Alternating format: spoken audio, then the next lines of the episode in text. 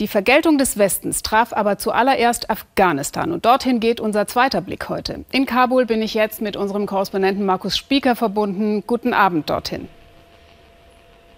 Guten Abend. Markus, Sie sind heute über den Landweg von Pakistan aus nach Afghanistan eingereist. Erzählen Sie uns, wie das war? Ja, es war überraschenderweise schwerer rauszukommen aus Pakistan als rein nach Afghanistan. Also bei der Ausreise wurde ich dann doch sehr genau kontrolliert. Die Pakistaner konnten sich gar nicht vorstellen, warum einer nach Afghanistan einreisen will. In Afghanistan ging das dann ganz schnell. Da wurde man, ohne dass man überhaupt aufs Visa geguckt hat, von den neuen Taliban-Bewachern durchgewunken. Und dann auf der Strecke nach Kabul, ungefähr 200 Kilometer, so vier Stunden im Auto, gab es dann zwar so zehn Posten, wo man dann immer kontrolliert wurde. Checkpoints, haben die ins Auto geguckt, wollten wissen, was man macht. Aber ehrlich gesagt waren die eher überrascht eben, dass man abwechslungsweise einer nicht rausgereist ist, sondern wieder reingekommen ist. Das fanden die eigentlich ganz gut, waren sehr freundlich. Und jetzt bin ich halt in Kabul. Auch die Stadt wirkt relativ sicher äh, auf mich. Auch die internationalen Journalisten, die es hier gibt, fühlen sich sicher. Also doch überraschenderweise alles ein bisschen weniger schwierig, als, als ich mir vorgestellt hatte.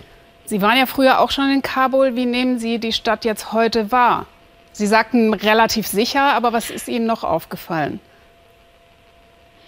Ja, mir fällt schon auf, dass die Leute mit so einer Mischung aus Angst und Fatalismus rumlaufen und abwarten, was jetzt kommt. Äh, tatsächlich hat sich das Stadtbild schon verändert. Also die Burkadichte ist höher geworden. Man hört keine Musik. Auch im Fernsehen sieht man keine Musik. Bunte Schilder, Graffiti sind übermalt mit Taliban-Propaganda. Und vor allem sieht man diejenigen, äh, vor denen man vorher Angst hatte, vor Terroranschlägen, die kontrollieren jetzt die Stadt. Die stehen an den Kreuzungen, die fahren Patrouille.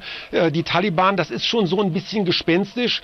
Äh, und Leute sagen mir, sie haben Angst vor dem, was kommt, dass die Taliban Taliban vielleicht in den nächsten Monaten ihr wahres Gesicht zeigen und dass den Leuten dann hier eine ganz harte Zeit bevorsteht.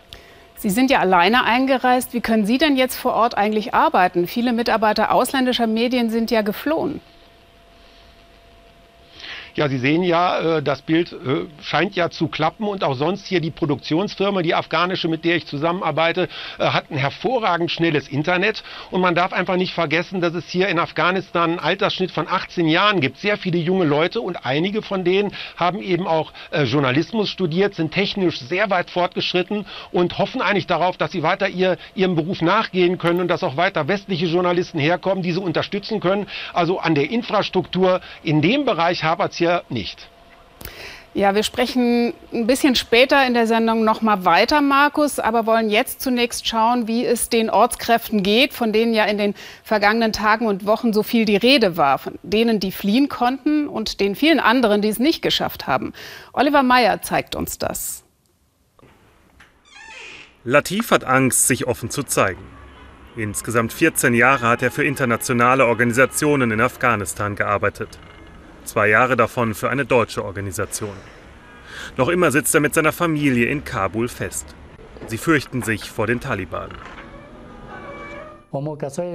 Zum Glück haben wir Unterschlupf bei Bekannten gefunden. Seitdem die Taliban Kabul eingenommen haben, habe ich das Haus nicht mehr verlassen. Wir verstecken uns nun hier vor ihnen und hoffen, dass sie uns nicht finden. Latif glaubt den Taliban nicht. Er kann sich kaum vorstellen, dass sie sich in den letzten 20 Jahren geändert hätten. Und dass ihr Amnestieversprechen für ehemalige afghanische Ortskräfte tatsächlich ernst gemeint ist. Ich weiß, dass die Taliban diese Versprechungen gemacht haben, aber welche Sicherheit gibt es für uns?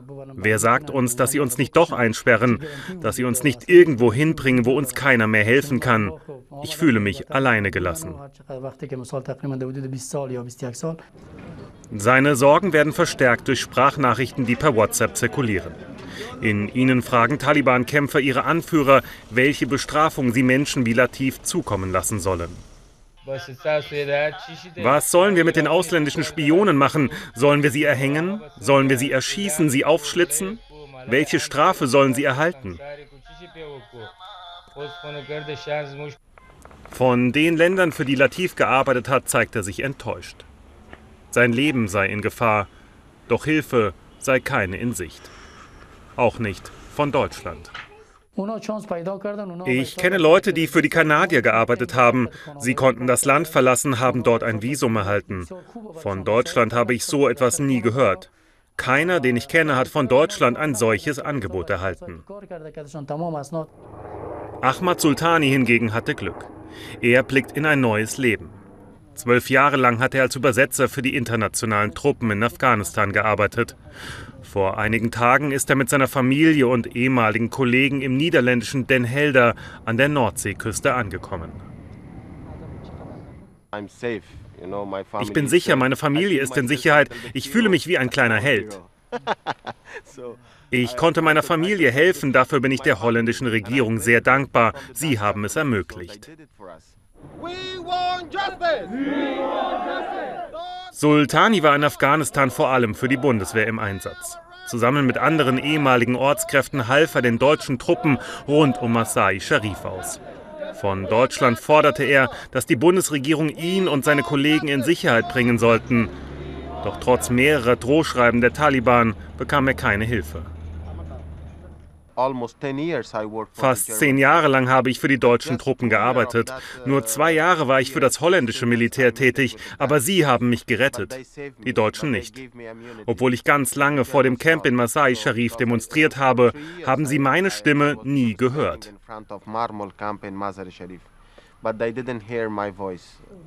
So geht es in Afghanistan noch Tausenden ehemaliger Ortskräfte.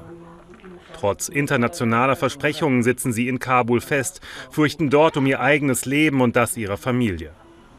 Ihr Optimismus, doch noch aus dem Land herauszukommen, wird von Tag zu Tag geringer.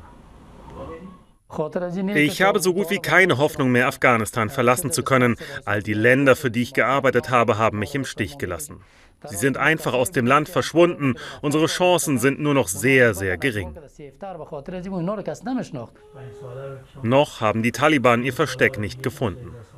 Falls sie das tun, ist sich Latif sicher, dass sie ihn umbringen werden.